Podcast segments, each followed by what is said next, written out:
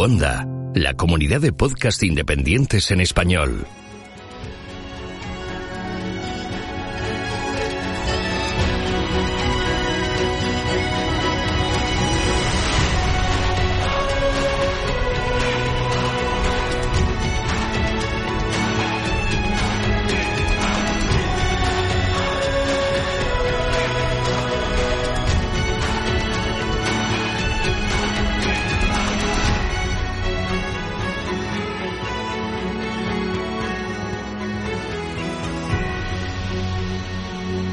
Bienvenido a GeoCastaway.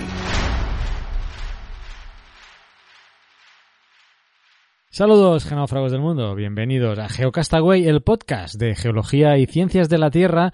Hoy es el número 95, a ver si lo digo bien, 95 programa. Ya queda poco para la centena y el noveno aniversario. Y conmigo al otro lado del Atlántico, en un lugar más tranquilo que el que yo vivo, sin enjambres sísmicos y sin amenaza volcánica. Oscar, ¿qué tal? Hola, buenas. Desde aquí, desde el otro lado del Atlántico, desde la península ibérica, la microplaca.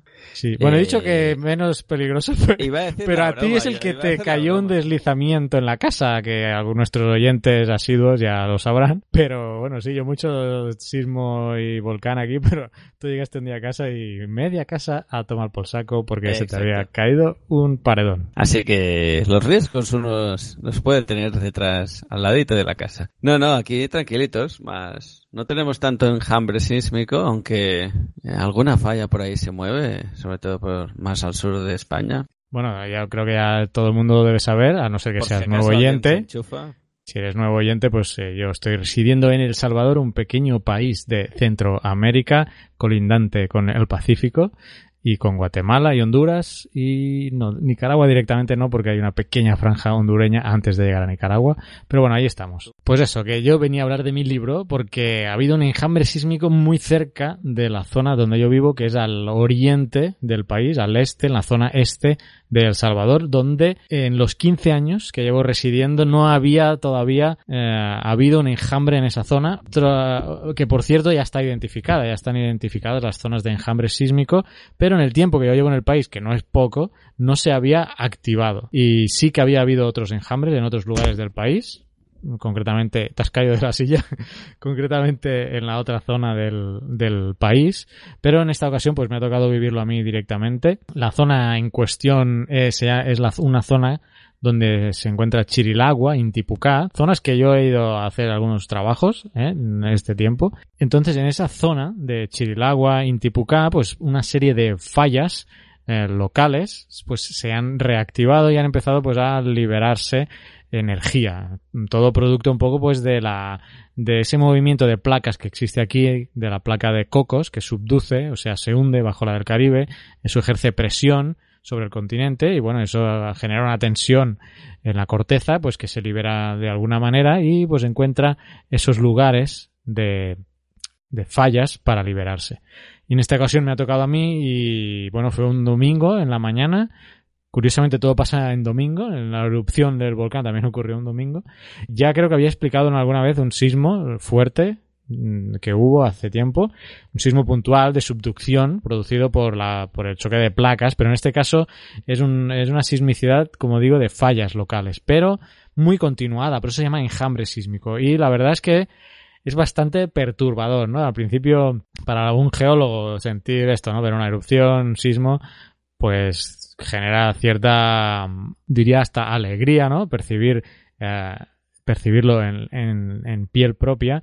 Pero la situación en ese momento fue que en menos de tres horas se sucedieron tres sismos de magnitudes entre 5.3 y 5.5, bastante fuertes, y sí se sintió eh, pues la sacudida ¿no? del terreno. Igualmente que en aquel sismo que yo ya conté hace ya unos años, en esta ocasión también se percibió la llegada de las ondas ¿no? que estudias en la carrera. Primero eh, la onda primaria, esa onda que es de compresión, que va, viaja en la misma dirección eh, la, la, onda en, viaja en la misma eh, dirección y no perpendicular y llega antes y es una onda solo como de tremor, ¿no? de, vibración.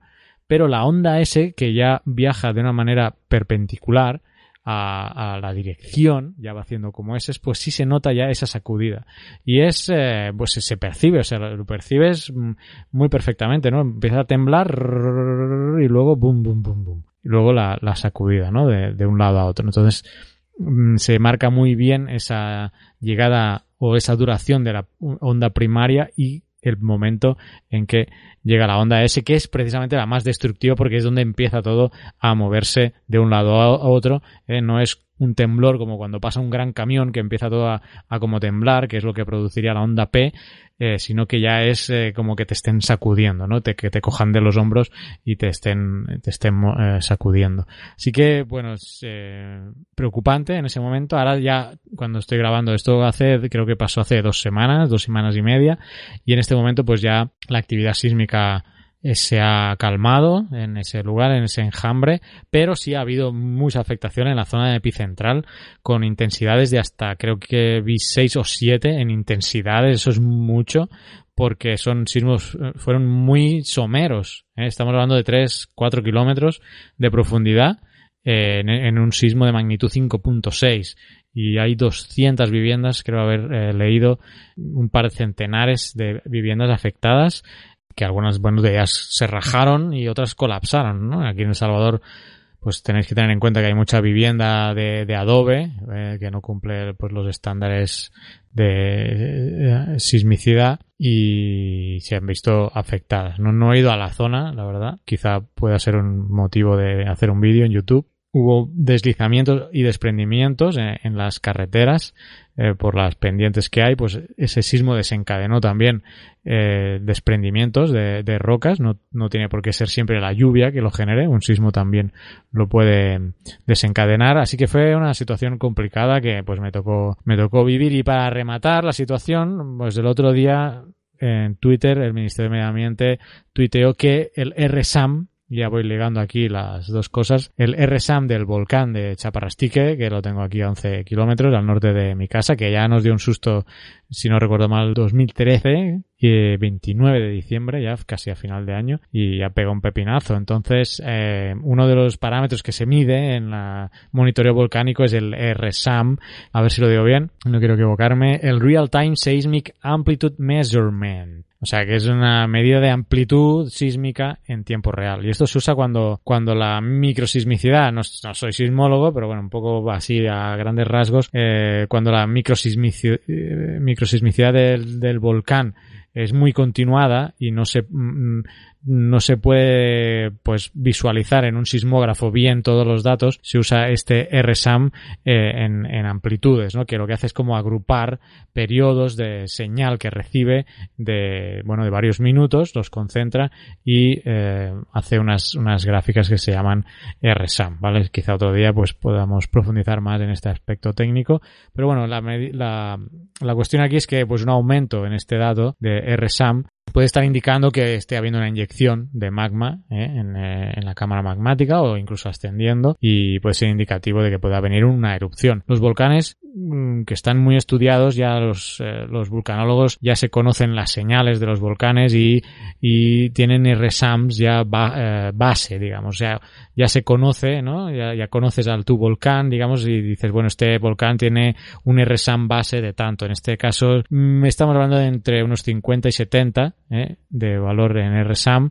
y ya cuando se dispara pues eh, podemos llegar hasta 200 que es lo que pasó esta vez y entonces ahí pues se activan ¿no? las alertas y se empieza a mirar con más detalle otros parámetros, el químico, eh, los gases, etcétera. Así que bueno, ahora ha bajado otra vez y bueno, puede haber varios motivos, ¿no? Este RSAM he estado leyendo que puede ser muy sensible a otras cosas, incluso al viento, ¿eh? o sea que puede verse afectado por otras, por otros factores, entonces no solo hay que basarse en el RSAM, pero es un elemento más, ¿no? A, tener en cuenta en, en estos casos de, de monitoreo volcánico. Así que este mes he estado, he estado ocupado eh, con mi propia experiencia y me hubiera gustado dedicarme más tiempo al tema de Hawái, que te paso la pelota a ti, aunque, bueno, hicimos la entrevista a David Calvo eh, la semana pasada, que podéis escuchar si no lo habéis oído, y tenemos una pendiente porque David Calvo se va a ir, el presentador de Teleplaneta, se va para Hawái, entonces a ver si podemos contactar con él cuando esté allí y que nos actualice lo que nos había dicho ahí. La verdad es que me he estado desconectando desde la entrevista, no he vuelto a revisar qué está pasando eh, en el Kilauea. Y bueno, te paso la pelota, Oscar, que ya, ya vendió mi libro, ¿eh? Así que quizá nos puedes mencionar un poco del Kilauea. No cómo está quizá técnicamente la situación, que no sé si lo has visto estos días, pero bueno, pensar que pues es una zona, es un hotspot también. O sea, estas cosas pueden pasar.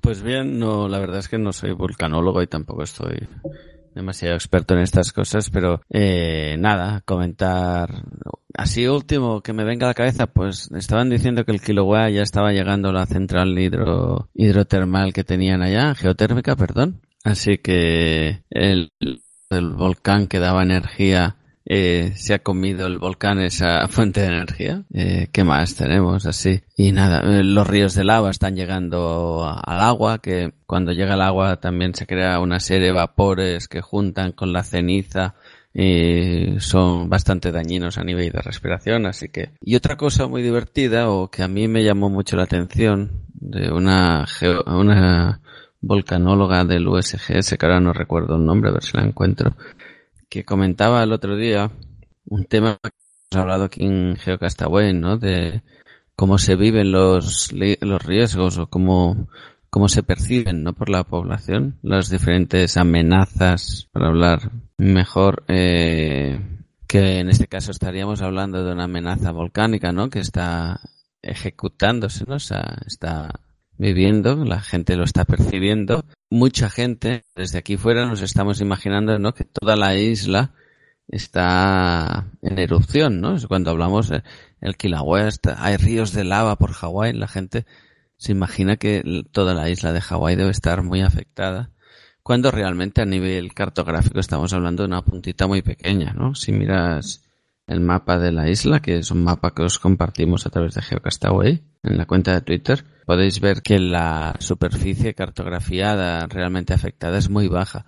Pero, y esta chica del USGS lo compartía, eh, cogía esa imagen pequeñita y lo ampliaba a todo lo que es la isla y decía, eh, lo que realmente piensa la gente es esto, una imagen de la isla toda afectada por ríos de lava, y lo que realmente ocurre es esto otro, ¿no?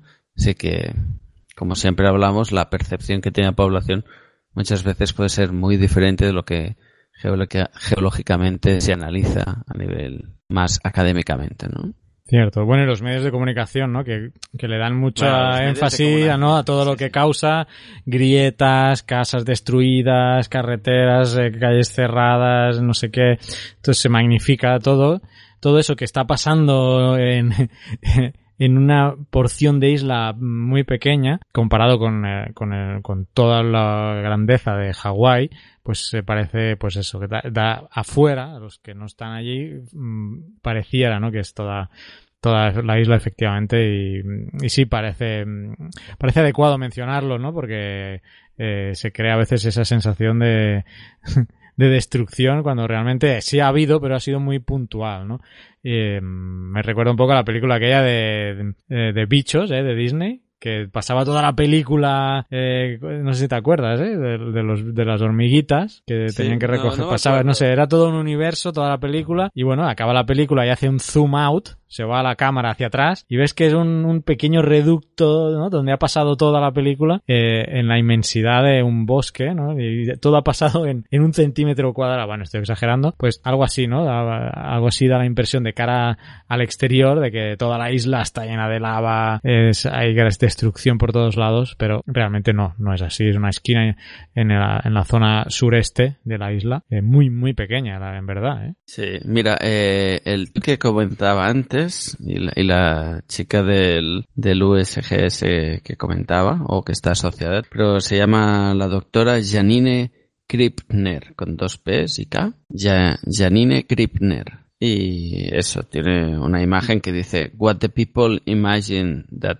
the Hawaii lava flows look like and what the Hawaii lava flows look like. Hay las dos cosas, ¿no? Lo que imagina la gente y lo que es realmente. La misma doctora comenta que sobre todo eh, el riesgo real que puede afectar mucho a la gente es sobre todo el gas y la y las cenizas, las cenizas, perdón. Así que a veces vemos la espectacularidad de los ríos de lava, cómo se van comiendo coches o casas, pero bueno, eso y por suerte el vulcanismo de hasta ahora, el vulcanismo que tenemos en el Kilauea es muy tranquilito y muy previsible, entre comillas. En cambio hay otros procesos que pueden afectar a la población que parecen más menos importantes, ¿no? Como puede ser el gas y, la ceniza, pero realmente entran por las vías respiratorias y nos afectan mucho más. Seguramente que, ese río de lava que entra quema una casa, que sí que es una cosa muy gorda, pero bueno, es previsible, eh, se puede evacuar la casa y en todo caso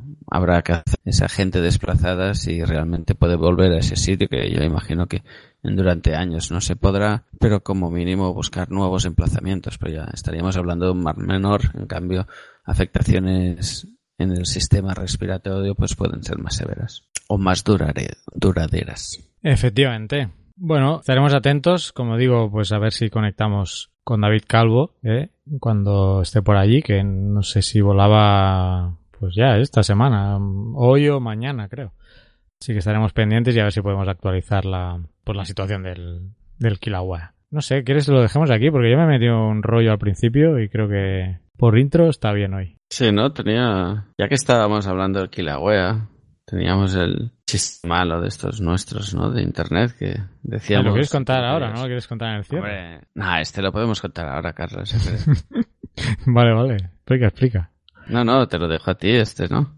Ah, que pusiste tú en Twitter con mención a Pedro. Sí. Ah, vale. ¿Quieres que lo cuente ahora? Bueno, yo quería contarlo en el cierre. Vale, vale, pues. Pero tú me has dicho que tenías otro. Ya, ya, pero el mío no tenía bueno, va, sí, venga, va, que va muy... Que como hablamos de Hawái, dice... Bueno, no, no conozco al usuario. Mm, ¿Tú quizá lo conoces o lo viste? ¿Tú debes seguirlo? La cuestión es que mencionas a Links, arroba linksvgc, y dice... En los hoteles de Hawái no te hospedas, te alojas. Y tú le escribes a Pedro diciendo, supera esto, Pedro. Y yo creo que realmente se ha superado.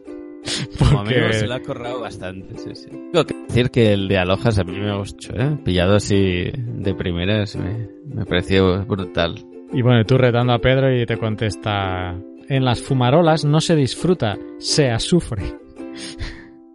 Así que, ¿qué pasa? ¿Te quedaste con un pam danás, eh? Que decimos en catalán. Sí, sí, que decimos Con la boca abierta, eh? Que no, se, que no supera eso, pues yo creo que sí, eh? Que, te, que lo ha superado. Así que bueno. Pues bueno, ahora, ahora sí, ahora ya te dejo pasar. Cambiemos de sección, dejemos de hablar a nuestros colaboradores. Vale, pero tú me has dicho que tienes un chiste, lo tienes que contar en el cierre. En el cierre, ese sí, me lo guardo para el cierre. Preparar. Venga, pues todos expectantes. Sigamos con el programa.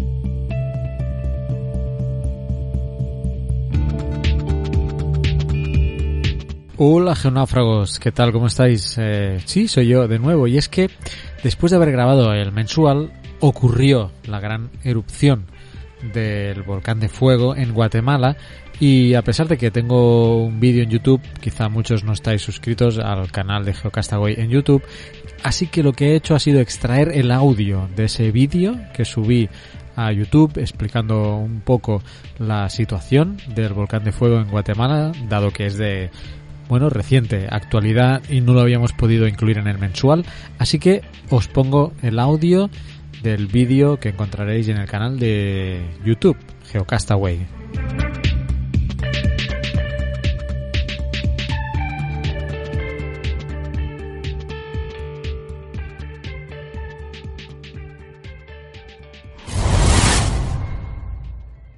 Saludos amigos, hoy es 4 de junio 2018. Ayer hubo la erupción del volcán de fuego en Guatemala.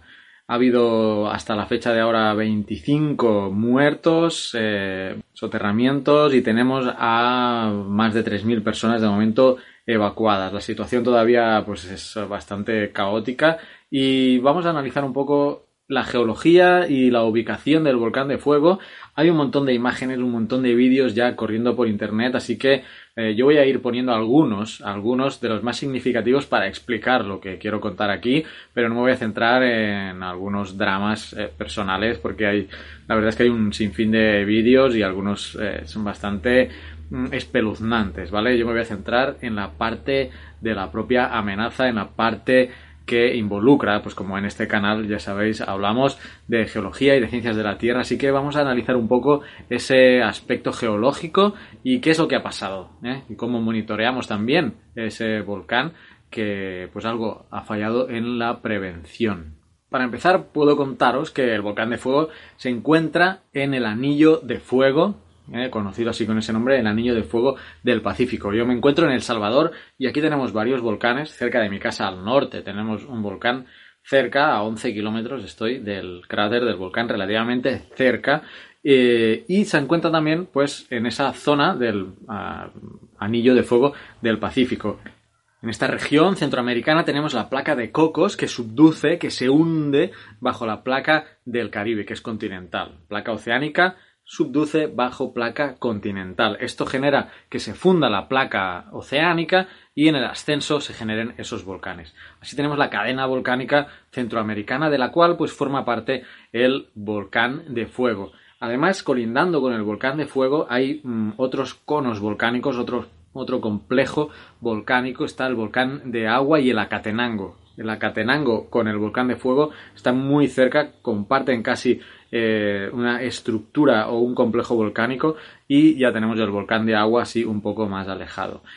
Poblacionalmente al noreste está la ciudad de Antigua, muy turística, y un poco más al noreste la ciudad de Guatemala, la capital de Guatemala, cuyo aeropuerto internacional ha sido cerrado y están desviando algunos vuelos internacionales precisamente hacia aquí, hacia El Salvador. La erupción, la erupción eh, es de un volcán, el volcán de fuego, de un volcán activo. No nos tiene que extrañar que haya entrado en erupción. De hecho, es un volcán muy activo. En la época reciente ha hecho erupciones varias veces. Ahora sí, esta erupción ha sido la más fuerte en las últimas décadas. Desde 1974 no ha habido una erupción tan fuerte como la que hemos tenido. Es un volcán estratovolcán con esta estructura eh, de cono bien definido de mm, composición basáltico andesita, es decir, poca cantidad de sílice. Ahora bien, el índice de explosividad he estado revisando. Hay erupciones registradas de explosividad 5, 6, eso es bastante. Esta todavía es preliminar aventurar eh, qué tipo de explosividad ha sido, pero en función de la columna de ceniza que se ha emitido y la cantidad de volumen de material expulsado, se puede inferir un índice de explosividad todavía es pronto porque no se puede inferir cuánta cantidad de material ha salido en la explosión, pero bueno, podríamos decir, o me aventuro a decir que podríamos estar en un índice de 3 o 4. La columna sí se están mencionando datos de hasta 15 kilómetros, así que estaríamos en una frontera. ¿eh? El índice de explosividad, eh, que lo tengo por aquí, eh, va del 1 al, del 0 al 8, donde 0 es la erupción hawaiana, pero también eh, tenemos eh, erupciones estrombolianas, vulcanianas, etc. En esa franja de 3 y 4, entre vulcaniana, eh, me apostaría a decir que está esta, porque la altura va de, de 5 a 15 kilómetros y un material eyectado, cosa que todavía no sabemos, de 10 millones de metros cúbicos. Así que es bastante, la erupción ha sido mm, bastante violenta y mm, pues solo tenéis que ver las imágenes que nos están ofreciendo eh, plataformas como YouTube. La zona está poblada, pero aquí se juntan varias cosas. La erupción, una erupción volcánica, una erupción volcánica eh, produce diversas cantidades de material, desde la propia lava, eh, que es esa salida del magma del interior de la Tierra y se derrama, por decirlo de alguna manera, desde un cráter, aunque puede salir por fisuras, también una lava, pero aparte de la propia lava, en la explosión pueden salir cantidad de materiales diversos, desde ceniza, que han llegado hasta la zona occidental del Salvador, ha llegado y va a ser muy influenciada por los vientos, dependiendo de hacia dónde soplan los vientos, pues van a verse eh, eh, unas regiones u otras afectadas. Pero aparte de la ceniza, que es lo menos eh, denso, lo que más puede abarcar, también tenemos materiales más de granulometría, más grande, llamadas piroclastos. Entonces esto genera también una nube piroclástica que puede llegar hasta ser bombas piroclásticas. O sea, tenemos balísticos saliendo del volcán y también esa nube que tenemos de ceniza en algún momento empieza a colapsar, pierde la energía que ha adquirido de la salida y empieza a colapsar eh, y eso genera flujos piroclásticos que bajan por las laderas del volcán, son incandescentes muy calientes, estamos hablando de centenares de grados centígrados y eso ha provocado que arrasara con todo lo que encontraba por delante. Pero además, es que además de esto, además se estaban produciendo lluvias en la zona, lo que ha provocado, además de este colapso de, eh, de la columna piroclástica, además de la ceniza, hemos tenido consecuencias de lahares. El lahar no deja de ser un deslizamiento que se ha producido en la ladera del volcán producto de esas lluvias. Todo ese material que ha salido del volcán poco consolidado a raíz de las lluvias se ha eh, encajado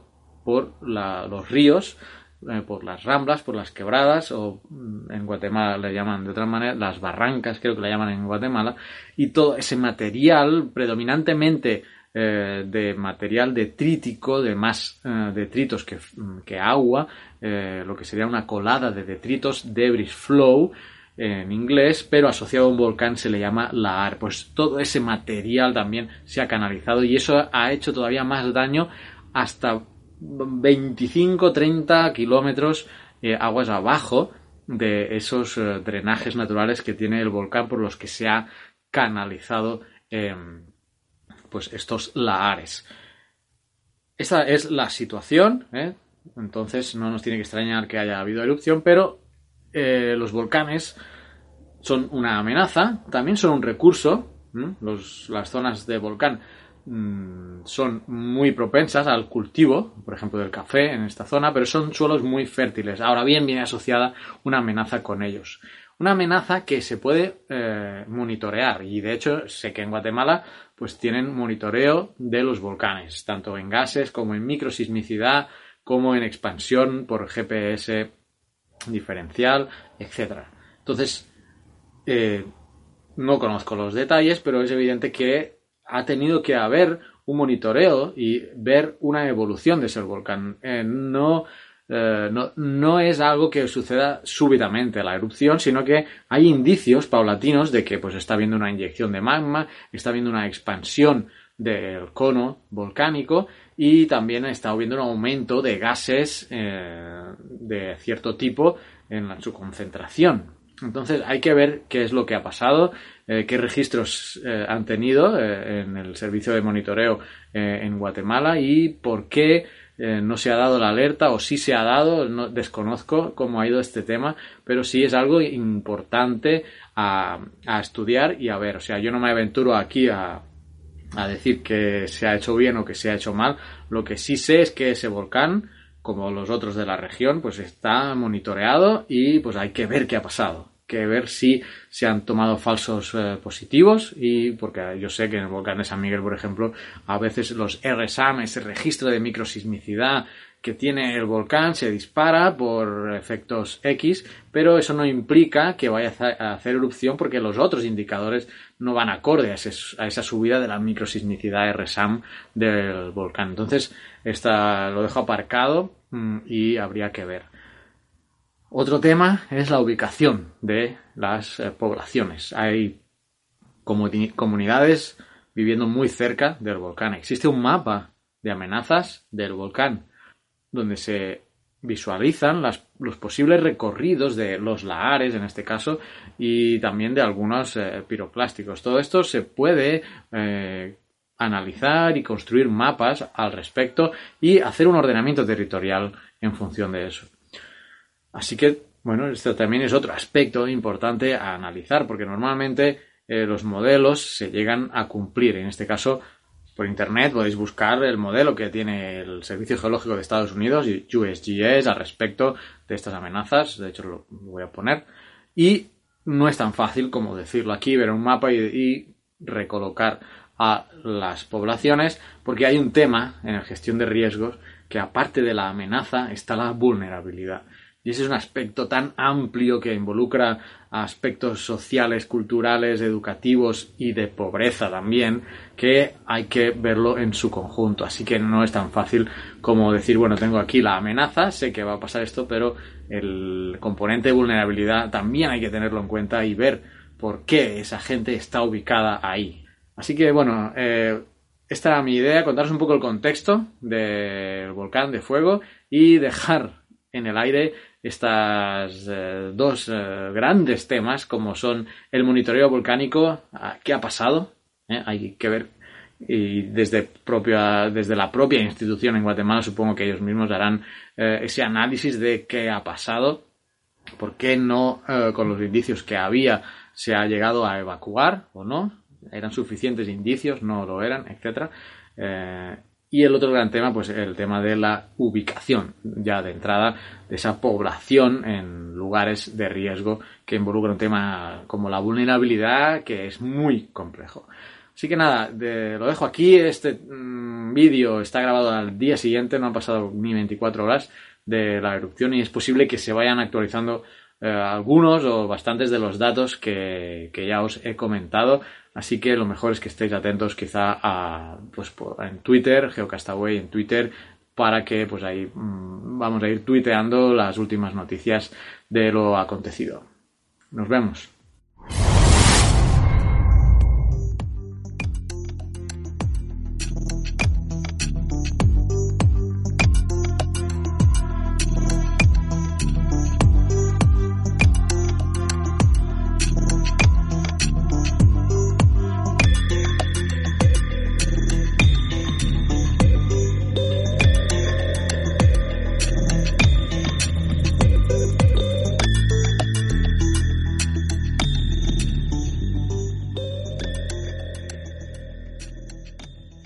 Mujeres de Ciencia, con África Lavado.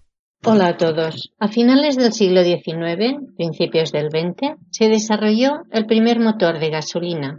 Si bien en el siglo XV, el mismísimo Leonardo da Vinci hizo el boceto de una serie de rudimentarios modelos de transporte sobre ruedas. Pero hoy hablaremos de Marie Anderson, la persona que con su invento proporcionó unas mejoras a la utilidad de poder conducir en mejores condiciones y que en el siglo XXI en el cual estamos se sigan utilizando, con las mejores correspondientes naturalmente. Y este invento es el limpiaparabrisas.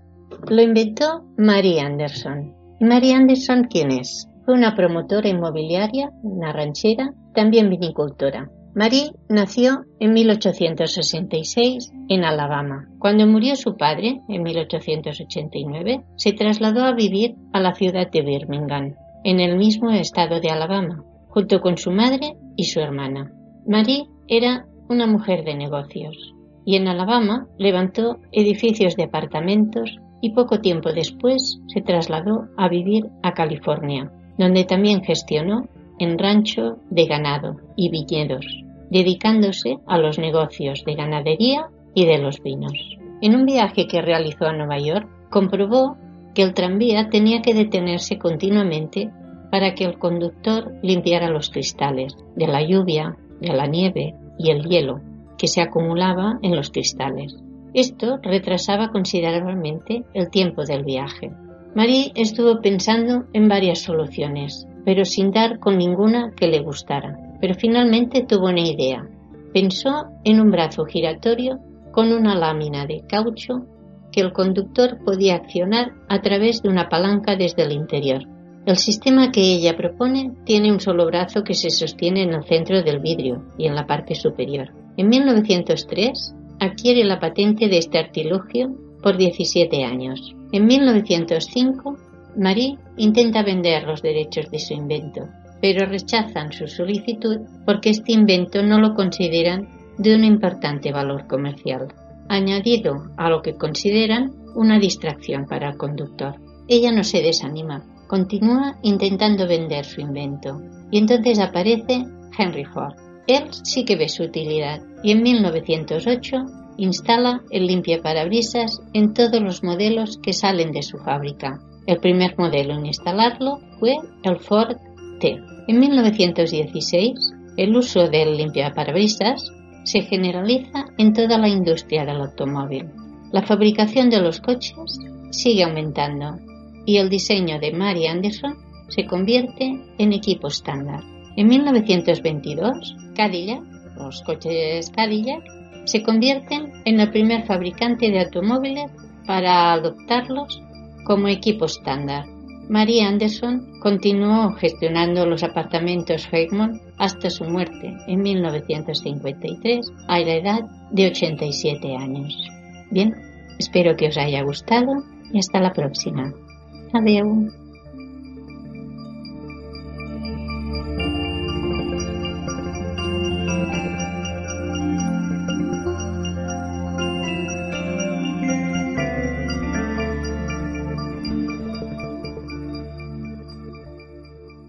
Paleontología con Fernanda Castaño. Hola amigos de Geocastaway, soy Fare Castaño. Mientras esperamos el estreno de Jurassic World Fallen Kingdom, es bueno recordar que la vida siempre encuentra un camino. A fines de los 70, el descubrimiento de una abundancia normalmente alta de iridio y otros elementos del grupo del platino en el límite Cretácico-Paleógeno llevó a la hipótesis de que un asteroide había colisionado con la Tierra causando uno de los eventos más devastadores en la historia de nuestro planeta.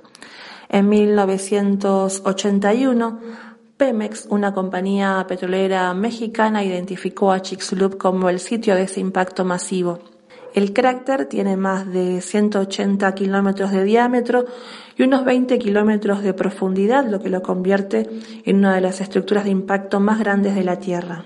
Ese mismo impacto arrojó un equivalente de energía estimado de 100 teratones de TNT Produjo terremotos, el colapso de la plataforma alrededor de la península de Yucatán y tsunamis generalizados que arrasaron las zonas costeras de los océanos circundantes.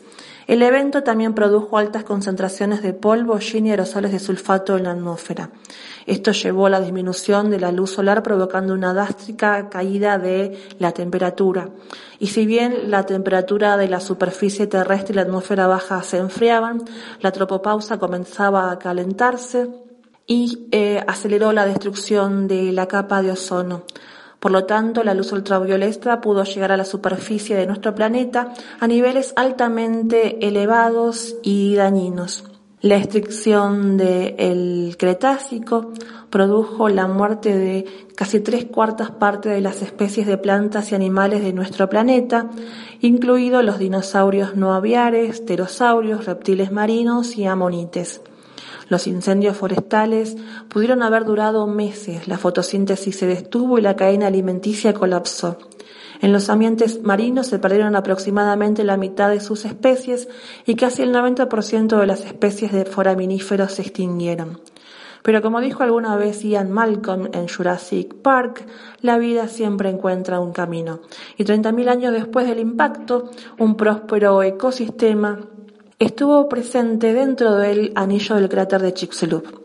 La evidencia proviene de la reciente expedición conjunta del International Ocean Discovery Program y el International Continental Drilling Program. El equipo tomó muestras en la zona de impacto dentro del cráter y esa muestra es el registro eh, más inmediato al eh, impacto e incluye foraminíferos, nanoplancton calcáreo, vestigios eh, de marcadores geoquímicos y trazas. La parte más baja de esta muestra contiene la aparición de Parvulogerina, eh, eugevina, el primer foraminífero plantónico trocoespiral, que marca eh, la con precisión el límite cretácico paleógeno y fue definida en la zona de Gubbio, Italia, para caracterizar ese límite. Este foraminífero es un taxón que eh, vive de latitud baja a media, tiene una afinidad con alta mar y una morfología extremadamente variable. Otros foraminíferos del mismo género también están presentes en el núcleo mientras que la asociación de nanofósiles incluye grupos oportunistas que pueden tolerar un alto estrés ambiental, pero a diferencia de los foraminíferos no presentan tendencias en estratigráficas claras. Luego tenemos trazas discretas pero muy claras que incluyen planolitas y condritas. Sin embargo, este estudio también muestra que, a diferencia del zooplancton, el fitoplancton tardó mucho tiempo en recuperarse. Estas muestras de rocas también revelan que la temperatura dentro del cráter podría haber alcanzado los 300 grados centígrados y esto podría haber durado más de 100.000 años. Este sistema hidrotérmico de alta temperatura que se estableció dentro del cráter parece no haber afectado a los organismos eh, del fondo marino de manera negativa. Se supone además que estos sistemas hidrotermales generados por impacto son hábitats potenciales para encontrar eh, vida en otros planetas, particularmente debajo de la superficie, y son también un recuerdo de los primeros estadios de la Tierra y de cuándo surgió la vida en nuestro planeta. Bueno amigo, eso es todo, que la fuerza los acompañe.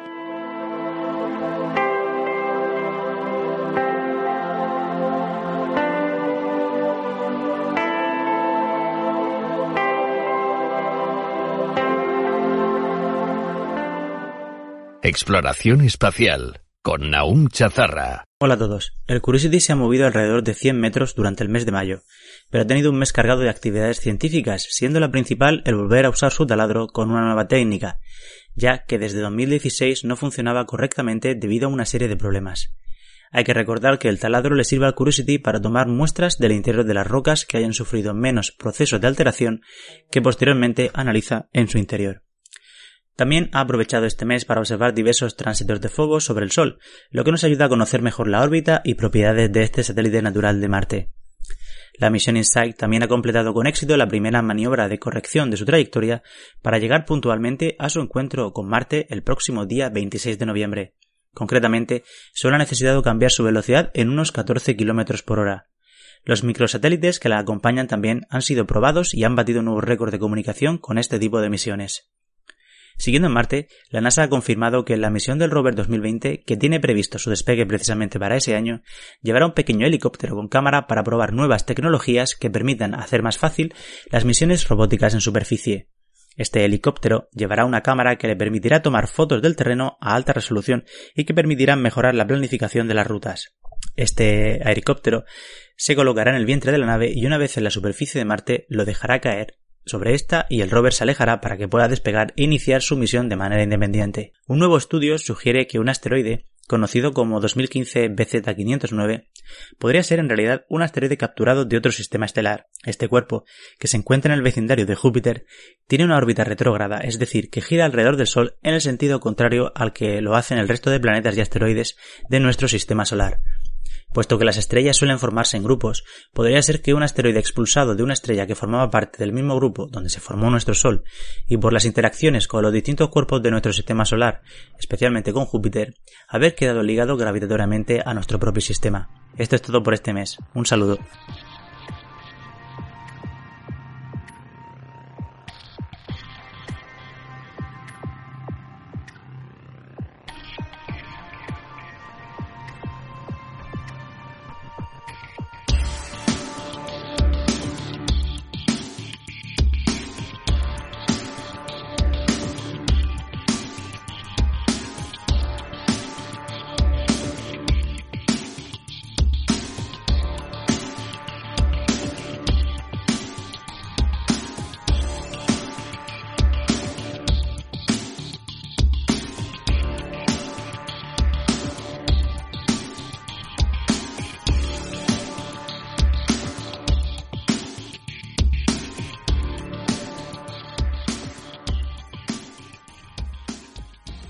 Petrología y Geoquímica, con Pedro Castiñeiras. Este mes no voy a dedicarlo a un tema único, porque han surgido varios retos y propuestas que me gustaría atender, además de las noticias de actualidad, que más me vale hablar de la erupción del Kilauea, aunque solo sea un poquito.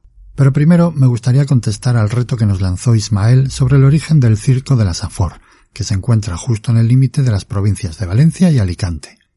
Si habéis estado en el Gelodía 18 de Valencia, ya sabréis la solución.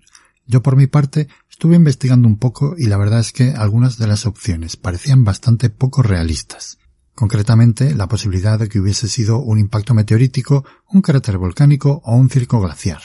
Si fuera un impacto, sería más famoso de lo que es. Por otro lado, no me suena que haya edificios volcánicos bien preservados por esa zona, es cierto que hay rocas volcánicas, porque estamos cerca de una gran estructura extensional heredada desde la apertura del Atlántico y que ha condicionado el magmatismo meso y cenozoico desde Cabo Verde hasta el Graben del Rin, pasando por Cabo de Gata, Calatrava y Olot, entre otros lugares. Pero como digo, no como para dar lugar a un cráter de esas dimensiones. Respecto al glaciarismo, ¿qué queréis que os diga? Habría otras estructuras parecidas en la zona y no las hay. Echándole un vistazo al magna, parece evidente que esa estructura tiene más que ver con un proceso erosivo diferencial favorecido por el contraste litológico entre las partes superior e inferior. Es decir, que la parte inferior es más blandita, lo que facilita la erosión y la formación de una red de drenaje dendrítica, mientras que la parte superior es más resistente y limita la erosión, dando lugar a esa peculiar forma semicircular.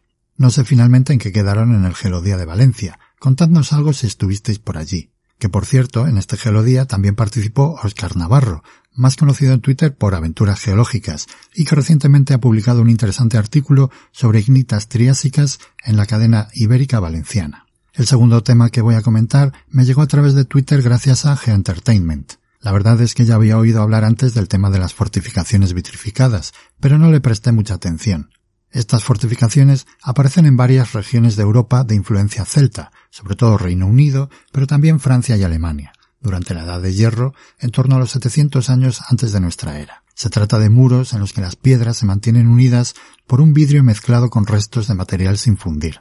Exactamente lo mismo que una migmatita, aunque de presunto origen humano. Digo presunto no porque crea que estas construcciones son de origen extraterrestre, sino porque los fuegos que las generaron pudieron ser accidentales, de rayos, por ejemplo.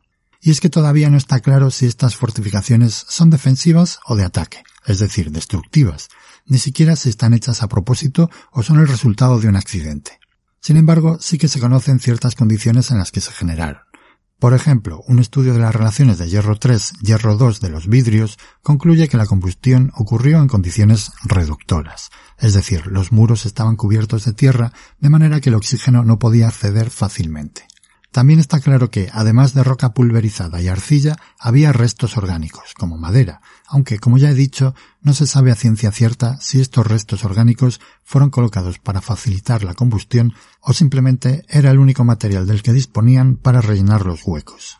A raíz del comentario de Entertainment se me ocurrió una posibilidad, que los constructores de dichos muros conociesen la existencia de sustancias fundentes, es decir, elementos y compuestos químicos que ayudan a bajar el punto de fusión de un material. Esta propiedad tiene muchísimas aplicaciones actualmente en industria, ya que dichos elementos y compuestos nos permiten ahorrar mucha energía y trabajar de manera más eficiente. Algunos de estos elementos fundentes son los álcalis, sodio y potasio, el fósforo o el litio. Grosso modo, álcalis se puede hacer equivaler a feldespatos, fósforo a apatito y litio a cierto tipo de pegmatitas ricas en este elemento, que se suele concentrar en feldespatos y micas blancas. Bueno, al parecer los análisis realizados no sugieren la presencia de materiales extraños, diferentes de la roca sobre la que se construyeron los muros, así que esta posibilidad está también descartada. Sin embargo, sí que parece que la geología local debió de jugar un papel importantísimo, ya que las fortificaciones solo aparecen en lugares donde la roca no es muy refractaria y funde con relativa facilidad, es más, me he encontrado un artículo muy curioso donde analizan los vidrios y luego hacen la norma CIPV a partir del análisis químico. Para los que no lo sepáis, la norma CIPV viene de las siglas de Cross, Eddings, Pearson y Washington, los creadores de un cálculo que sirve para conocer la posible mineralogía teórica de un magma con una composición determinada. El caso es que aplicando estos cálculos, la mayoría de los vidrios analizados tienen composiciones típicas de granitos y son mucho menos abundantes rocas con mucho cuarzo o rocas básicas.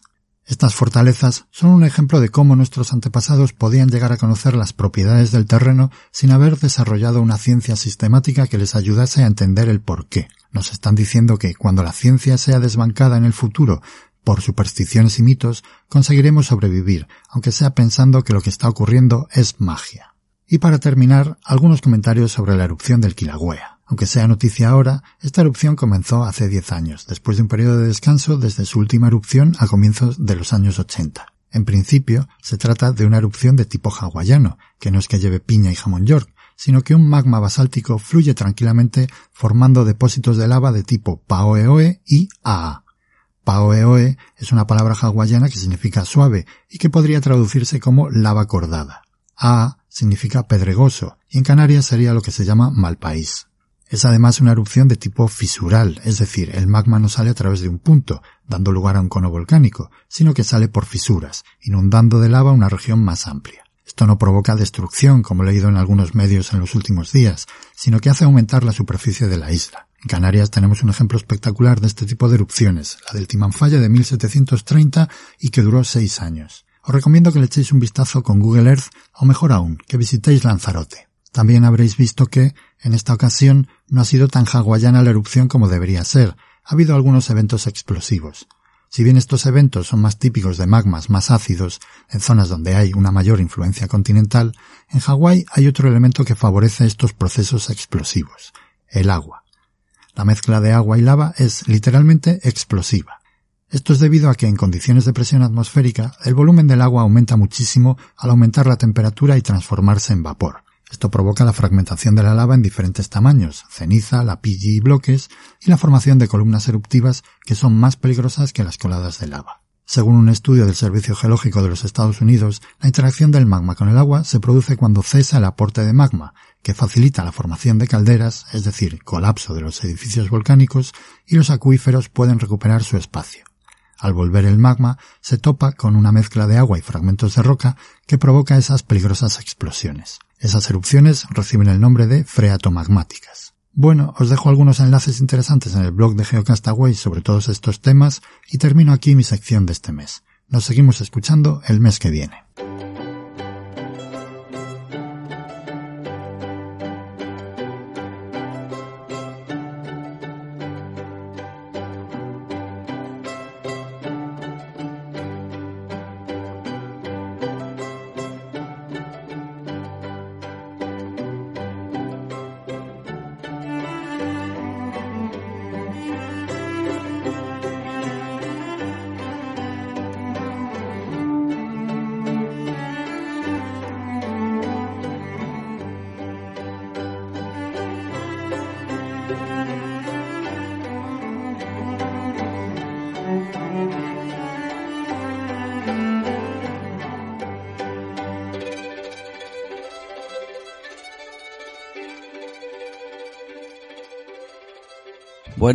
Geonáufragos, después de escuchar nuestras secciones habituales en nuestros programas mensuales, eh, vamos a hacer un poco de repaso de nuestros comentarios. Bueno, los comentarios que nos habéis dejado en las diferentes plataformas donde estamos. Empezaremos por Evox, donde tenemos un comentario que de la entrevista que colgábamos hace poco sobre el Kilauea y no una persona anónima nos pregunta, hola, ¿la nueva tierra que se está formando a quién pertenece legalmente? Hay otra respuesta de un tal anónimo. No sé si será el mismo que decía el ser humano. A lo mejor lo eh, preguntaba, pero bueno, yo creo que por la definición de plataforma continental, ¿no? Que, o sea, el terreno soberano de una nación incluye hasta la plataforma continental. Entonces, si No, y además iba a decir, la mayoría del terreno que se está creciendo es, entre comillas, hacia arriba, no, no a lo lateral. De momento. claro, o sea, si el, volcán está emitiendo lava y baja por su propio terreno, y bueno, que es Estados Unidos ahí, ¿no? Pero baja por su propio, eh, su propia isla, por, aunque vaya agregando más eh, superficie, a, ese, a esa zona de tierra, pues seguirá siendo de Hawái. Así que Anónimo, mm, ¿a quién pertenece lo que sale de ahí? Pues a Hawái. A Hawái. Y si tienes una parcela y la lava ha entrado en tu parcela, pues entiendo que tu parcela sigue siendo la misma, pero tienes adentro de... Bueno, a no ser que pegue un pepinazo, que cosa que no es el, del estilo de los volcanes hawaianos, que te mande una bomba volcánica a otro continente, pues donde caiga, ahí quedará. como pasó con eh, del, la noticia que no he llegado a comentar, pero que se han encontrado se han encontrado tectitas en Colombia, las las tectitas mejor conservadas de la del del meteorito que acabó con los dinosaurios. Pero bueno, ya lo comentaré. Sigo aplazando los noticieros, el geonoticiero, pero sí, era, una, noticia interesante esa. Ahora que estamos comentando noticias, que no lo hemos dicho en la intro y ahora me viene a la cabeza, también la prensa de Estados Unidos o algunos periódicos llegaron a, a plantearse el, el vulcanismo de Hawái podía afectar a la costa oeste de Estados Unidos. Como si estuviera entrelazado una cosa y la otra cuando no tenía nada que ver. Pero decían, a ver si es vulcanismo activa todo el vulcanismo que tenemos en la zona de la costa de, del sí, sí, nada que ver. Pues el anillo de fuego y era como, no, son cosas totalmente distintas. Así que la prensa siempre haciendo... Sí, el Hawái pues, es un hotspot. Puntito caliente por aquí, en medio del océano. Y comentado este comentario en iVoox, pasamos a nuestra página web de GeoCastaway, donde también nos vais dejando comentarios. Tenemos un comentario a raíz del el episodio que colgamos de volcanes y cambios climáticos por Icutram que nos comenta Raquel Picazo. Dice, muy interesante, jamás hubiera sospechado que existe una relación entre cambios climáticos y los volcanes. Me gustaría formular una pregunta. ¿Podría predecirse la erupción de un volcán solo atendiendo a los fenómenos meteorológicos? Tú, Carla, es que sabes de volcanes más que yo, que... Eh, yo le preguntaría a qué se refiere con fenómeno meteorológico. Si es... Em, porque no, no sé de qué país será ella, Aquí en El Salvador hay como un mito que cuando está el cielo nublado, eh, no, no, lo asocian con el tema vulcanismo, pero depende de cómo está el cielo, nublado, eh, color de hormiga que le dicen, como que va a hacer, va a haber un sismo. Y nosotros sabemos que no tiene ninguna eh, relación, eso está claro. Entonces no, en principio no por el clima que haya, mm, no, no, no, eso no va a hacer que un volcán entre o no en erupción. Simplemente porque haga más viento o las nubes estén de tal manera o haya un eclipse, porque eso también, eso también se ha dicho mucho, ¿no? Los eclipses eh, que afectan, eh, pueden afectar eh, en principio yo desconozco que cause o haya una relación directa. Sí, a mí también me sorprende. ¿Y qué más? También tenemos un comentario eh, sobre el apatito y la pirolusita de Juan Carlos Prada que dice, hola Raquel, Después de esto, escuchar tu podcast, lo que más me ha llamado la atención son los usos que actualmente tiene el apatito y la pirolusita, ya que en España tenemos varias explotaciones. ¿Podrías decirme cómo puedo identificar o bajo qué dominación, denominación perdón, aparecen el apatito o la pirolusita en algún producto comercial? Pues yo no voy a responder porque de minerales no tengo ni pajolera idea y sí, para yo tampoco puedo ayudar mucho. Le vamos a trasladar la pregunta a Raquel y, aquí mismo en el blog ¿eh? te va a responder eh, lo antes posible. Y así de comentarios que ya, ya estaríamos. ¿No? ¿En el 94 no hay otro? Me estoy dejando uno en el 94, perdón. Sí, el de Pablo. El de Pablo, por favor, te dejas Perdón, perdón, me estaba dejando uno, además un pedazo de comentario. Bueno, ya sabes que lo que te va a tocar por el Telegram, por haberte dejado su comentario. Sí, sí, ahora. Ya te va a dar palos. Podemos decir que tenemos un canal de Telegram.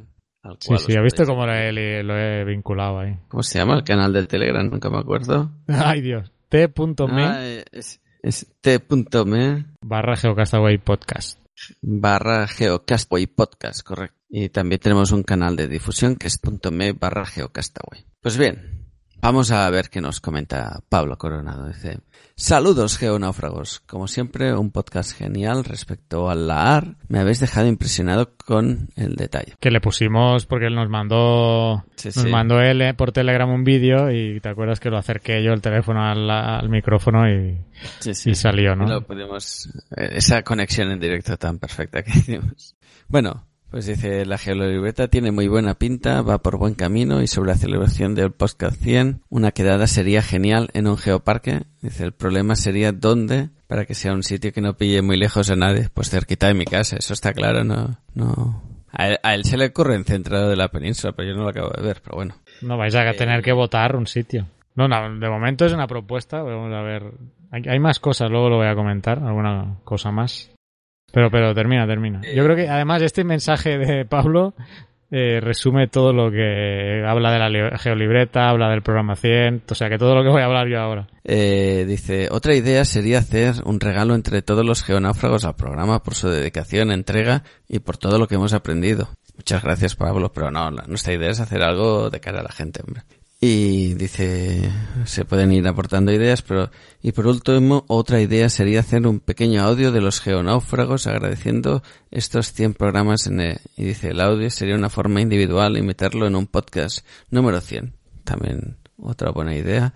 Y dice, bueno, eso, que son ideas, que un saludo a todos, a los que hacéis el podcast, a Carlas, a Óscar, a Vicente, a África, a Fernanda, a Pedro, a Naum, a Marta, a Marisa, a Raquel y a todos los geonáufragos. Se ha puesto todos seguidos, somos un montón, ¿eh? Sí, sí, yo sé, digo, ostras, esto ya tiene, ya hace pacho, no sé cómo se dice en castellano, aquí en, Cataluña decimos eso ya fue pachaca. Sí, bueno, que, queda, queda bien, queda bonito, queda guay. Queda bonita. Ahora falta tu madre ahí que se implique también, o tu padre, o, o, o, puedes poner a Ariadna. No, no, no, de, momento, ya estamos bien así, Carlos. Muy bien, muy bien. Pues sí, uno, pero a ver que los cuente. Uno, dos, tres, cuatro, cinco, seis, siete, ocho, nueve, diez, ¿eh? La decena, mira, somos el diez. Y yo, a mí me gustaría sumar mínimo dos colaboradores más, a ver si... Ah, pero ¿en qué temáticas teníamos pensado que ya... Sí, mira, tenemos el tema de... De volcanes, ¿no? Ah, sismos, sí. Pero había otro de volcanes que habíamos hablado. Tenemos el tema de sismos que creo que podríamos hacer cosas chulas. Eh, hay un tema de geología histórica que, que voy detrás de una idea, pero no la acabo de materializar y no sé. Bueno, comentémoslo aquí, por eso lo estamos verbalizando aquí, para si hay algún interesado, ya sabe. el podcast está abierto. Y aquí falta Ismael, que nos tiene abandonados. yo estaba pensando, falta Ismael. Pero, que nos tuiteó, por ahí ya lo voy a comentar. Y si quieres lo enlazo, ya lo enlazo todo ahora yo que pues decía precisamente, empecemos por ahí, que Ismael no sale aquí, pero con el tema que propusimos el mes pasado de, ah, como en octubre hacemos el programa 100 y corresponde con el noveno aniversario, que con el hashtag GCA100 en Twitter nos dejarais cosas y eh, pues Ismael nos dijo, pues quizás hago otra sección nueva otra vez. Y obviamente, pues eh, estamos esperándola, Ismael. No hace falta que esperes a octubre. pero, pero no hace falta que esperes a octubre, Ismael. Ya el mes que viene ya, ya, ya nos la puedes mandar. La puerta está abierta siempre.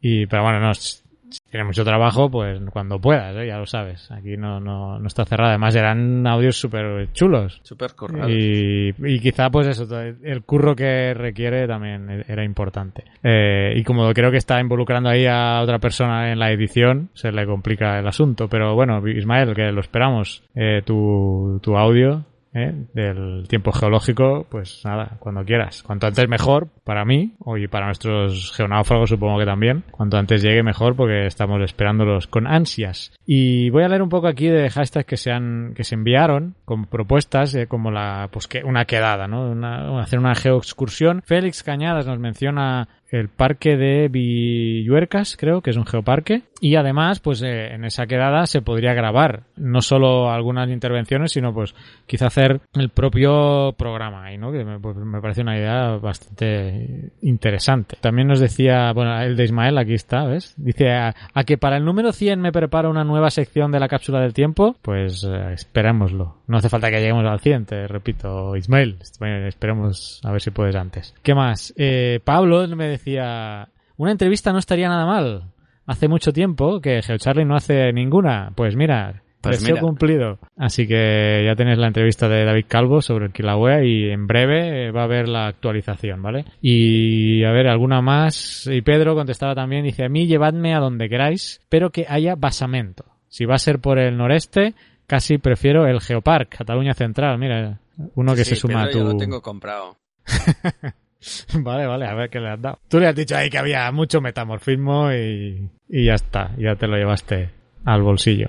Pues estas son de momento algunas de las opciones que hay. Y yo, así como el mes pasado no, había, no me había sentado a pensar nada, pues me senté el otro día, digo, a ver que, aparte de lo que mencionemos y que esperemos que sigáis enviándonos cosas con el hashtag ¿eh? GCA100, a ver que te están tuiteando aquí en directo y qué, qué está pasando, qué has hecho aquí. ¿Qué has hecho, Oscar? Dices que estás grabando el 95 y ya el SAR contesta, ¿qué pasa? Ah, que necesitas el, podcast ya, hostia, para el viernes.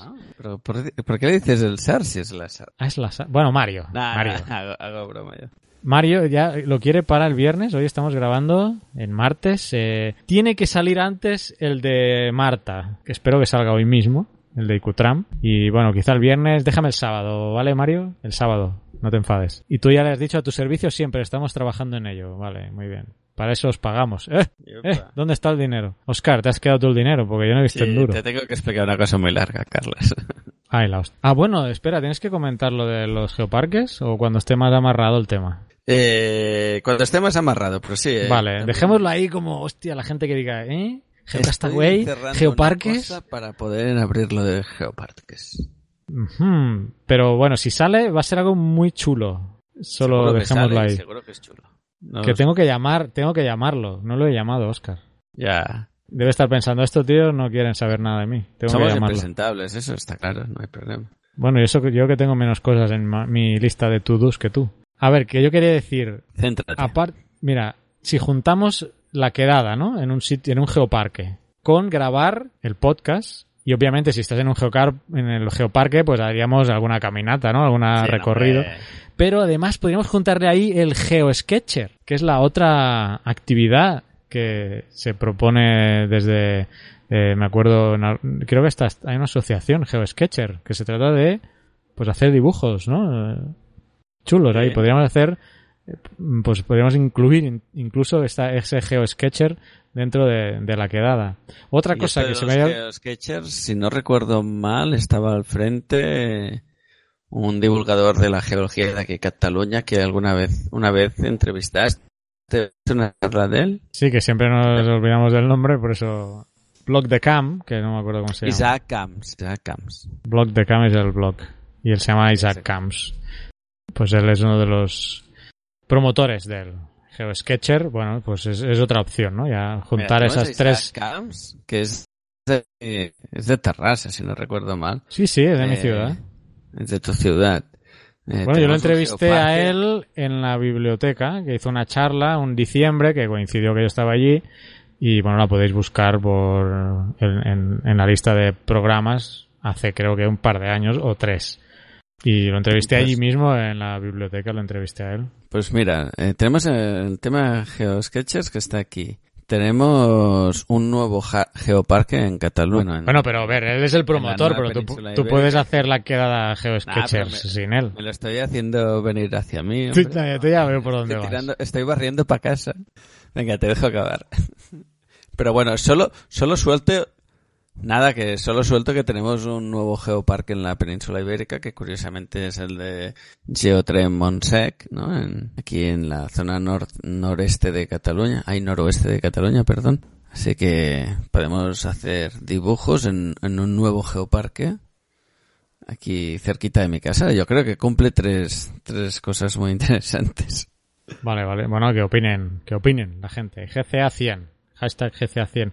Otra cosa sería hacer camisetas de ese, del programa 100 y 9 aniversario, pues hacer un diseño y ponerlo en la, pues en la web que ah, tenemos donde se vende merchandising, ¿no?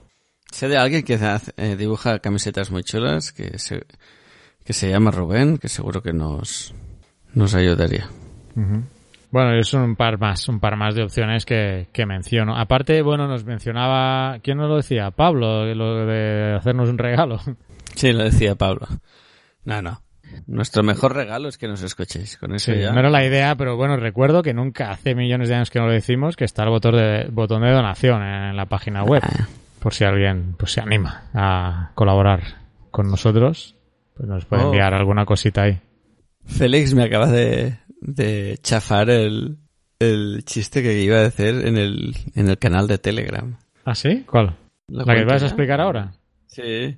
El que me había guardado para el final lo acabo de colgar en Vale, vale. No, bueno, pues no, si a mí solo me queda la actualización de la geolibreta, que sería un puntazo, como la bandera de Japón, que se repartiera la geolibreta en la propia quedada. O sea, sería ya el bombazo. Pero al ritmo que vamos, pues no creo que se pueda. Y la actualización de la libreta es que no hay actualización. Se está trabajando en el diseño todavía. y bueno, el, diseñador, que es un colega mío, pero que va a cobrar, ¿eh? no porque sea mi colega no va a cobrar. Y estaba de, estaba de vacaciones una semana, una semana y media, y, pero bueno, me tiene que enviar el diseño ahora de la portada y de la propia, mm, de la propia hoja, ¿no? De ese cuadriculado. Yo he estado buscando aquí el tipo de papel piedra y ya puedo confirmar que en El Salvador, si se hace la libreta en El Salvador, no, mm, no, va a ser con papel resistente a la lluvia. Así que no sé eh, hasta qué punto es algo imprescindible para todos los geonáufragos. No era uno de los requisitos mayores en nuestra lista, pero, pero sí estaba de los primeros. Entonces, bueno, hay, ahora hay que tirar por la otra opción, mm, bueno, o valorar la otra opción que es montarla allí. Y en eso vamos a estar el próximo mes, a ver cómo, cómo avanza lo del papel. Porque si este mes a mí me gustaría tener, eh, tener claro dónde se hace, eso sí. Este, el, para el siguiente programa, aunque no haya, en, teoría habrá los primeros pruebas, los primeros bocetos, pero sí me gustaría tener cerrado dónde se va a imprimir la libreta para el mes que viene. Si en España o, o en El Salvador, y eso el mes que viene me gustaría anunciarlo. Y nada, yo hasta aquí me quedo y a ver, deleítame. Hasta aquí la charla de hoy, ¿no? Deleítame con lo que te ha chafado, Félix. ¿Dónde te lo ha chafado? ¿En, el Telegram? En el canal de Telegram. ¿Ah, sí? Espera, a ver. Ah, así. a ver, a ver. Digo, ahí va, ¿eh? Es, es, de un señor que en Twitter se llama Yo no compré pan. Yo, yo no compré pan. Carlos, lo acabo de leer. es que lo acabo de leer, lo acabo de leer. Porque... Es como extraño, Carlos. No, porque lo acabo de leer ahora en Telegram. Así es lo que tiene que hacer la gente, entrar y juntarse con nosotros en Telegram. Cuenta, cuenta. Bueno, pues dice, como experto geólogo, ¿diría usted que todos los acantilados son peligrosos? Y dice el experto geólogo, bueno, bueno, no hay que precipitarse. Very good, very good. Yo, este me, me reí. Hay nivel, hay nivel. Ayer me llegó por un canal así de estos de mensajería y, me hizo reír. Dije, ah, te llegó por otro lado. O sea, que a, ti te llegó por un lado y a Félix por otro y, han, sí, sí. y han coincidido en el grupo de Telegram. Mira. Debe estar dando vueltas por ahí. Sí, yo en el curro hoy lo he estado compartiendo con los otros geólogos del curro. Os he reído un poquito. Muy bien, Félix, pues gracias. Yo tengo que decir que el de el de Hawái y Aloha me gusta mucho, ¿eh? pero bueno. Sí, sí, eso es bueno también. Fantástico, pues nada, si te parece, dejamos el mensual aquí. Tengo que. Tengo mucho trabajo. Tengo los post-its de todo lo que tengo que hacer aquí enfrente y, y, me está subiendo. Bueno, ya tengo calor de por sí porque aquí es un infierno, pero ya me están dando sudores fríos de todo lo que tengo que hacer. Así que lo dejamos aquí, Oscar. Sí. Y hasta Nos vemos el mes que viene. Sí, sí. Aquí Un abrazo. Un abrazo a todos, geonáufragos.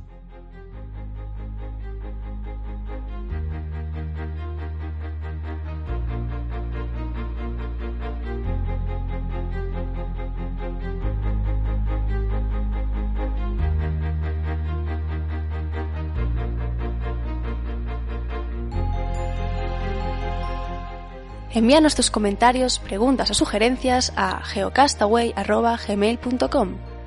Puedes escribirnos en nuestra web geocastaway.com. Búscanos en Facebook y en Twitter. Y escúchanos también a través de iTunes, Evox o Miro.